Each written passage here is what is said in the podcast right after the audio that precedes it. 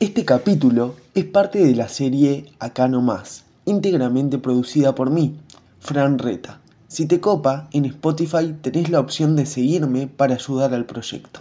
Antes de arrancar, como siempre, este guion fue escrito consultando El Observador, Telenoche de Canal 4, Radio Monte Carlo, Wikipedia y la mismísima BBC. Rocco Moravito, uno de los criminales más buscados de Italia y considerado uno de los mayores capos de la droga en Europa, se fugó de una penitenciaría en Montevideo, Uruguay, donde esperaba para ser extraditado. El italiano ha sido uno de los fugitivos más buscados de Italia desde 1995 y se cree que la organización con la que se le acusa de tener vínculos controla hasta el 80% del comercio de la cocaína en Europa. Empecemos. Este es recién el inicio de este episodio, así que mejor retrocedemos un poco en la historia. Rocco Moravito nació en la ciudad de Áfrico, una localidad del sur de Italia. A sus 20 años se mudó a Milán, donde la policía italiana comenzó a rastrear sus movimientos. Los investigadores contra la mafia lo veían regularmente entregando maletas llenas de millones de liras a narcotraficantes colombianos en una plaza de Milán. La policía planeó su arresto el día de su cumpleaños mientras Moravito hacía la que sería su última entrega, en octubre de 1994. Sin embargo, durante la operación el hombre logró escapar. Al año siguiente fue condenado en su ausencia a 28 años de prisión por su vínculo con las mafias y el tráfico de drogas.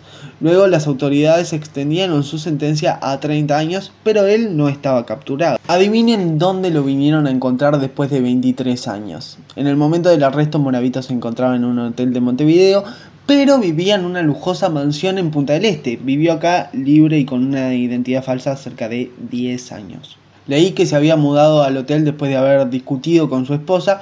Por otro lado, cuando el italiano llegó a nuestro país, no dejó atrás su pasado mafioso. Ahora se encargaba de hacer que la cocaína fuera desde Sudamérica al norte de Italia. Bueno, lo arrestaron a él y a su esposa. Ahora sí, comencemos con la historia de la fuga de la cárcel. El escape de Moravito de la prisión se dio el domingo 23 de junio de 2019 a las 23.30 junto a otros tres reclusos. Se fugaron de la ex cárcel central. Los cuatro detenidos que estaban bajo arresto administrativo internados en ese establecimiento huyeron por la azotea del edificio. Los internos hicieron un boquete y coparon una casa lindera a la que entraron por una banderola. Además le robaron dinero a la dueña.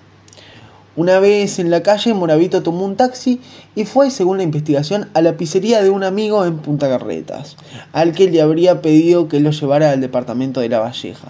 La pizzería hoy por hoy está cerrada, pero quedaba en Solano García y se llamaba Italian Style. El ruso, propietario de esa pizzería, fue a dar a la cárcel por dar asistencia al mafioso y además la policía logró rápidamente recapturar a los que escaparon junto a Moravito.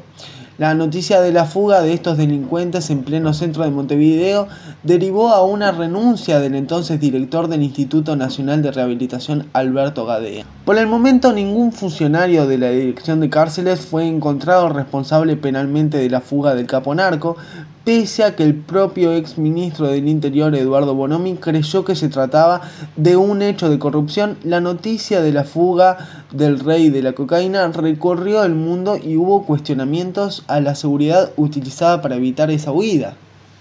A nivel político, los dardos apuntaron a la ex administración del gobierno anterior, pero el presidente Tabaré Vázquez mantuvo la confianza en su equipo. El actual ministro del Interior, Jorge Larrañaga, dijo que se seguirá trabajando para dar con el paradero de Moravito, que por ahora sigue sin encontrarse. Yo dejo esto por acá, pero te recuerdo que este es solo un episodio de esta serie de podcast, así que podés seguir escuchando si tenés ganas.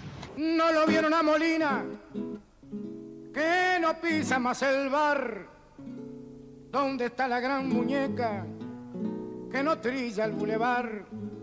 Esta noche de recuerdos, este brindis por Pierrón. Volverás Mario Benítez con tu línea más y no. ¿Qué será de los porteños ocupando el Liberáis?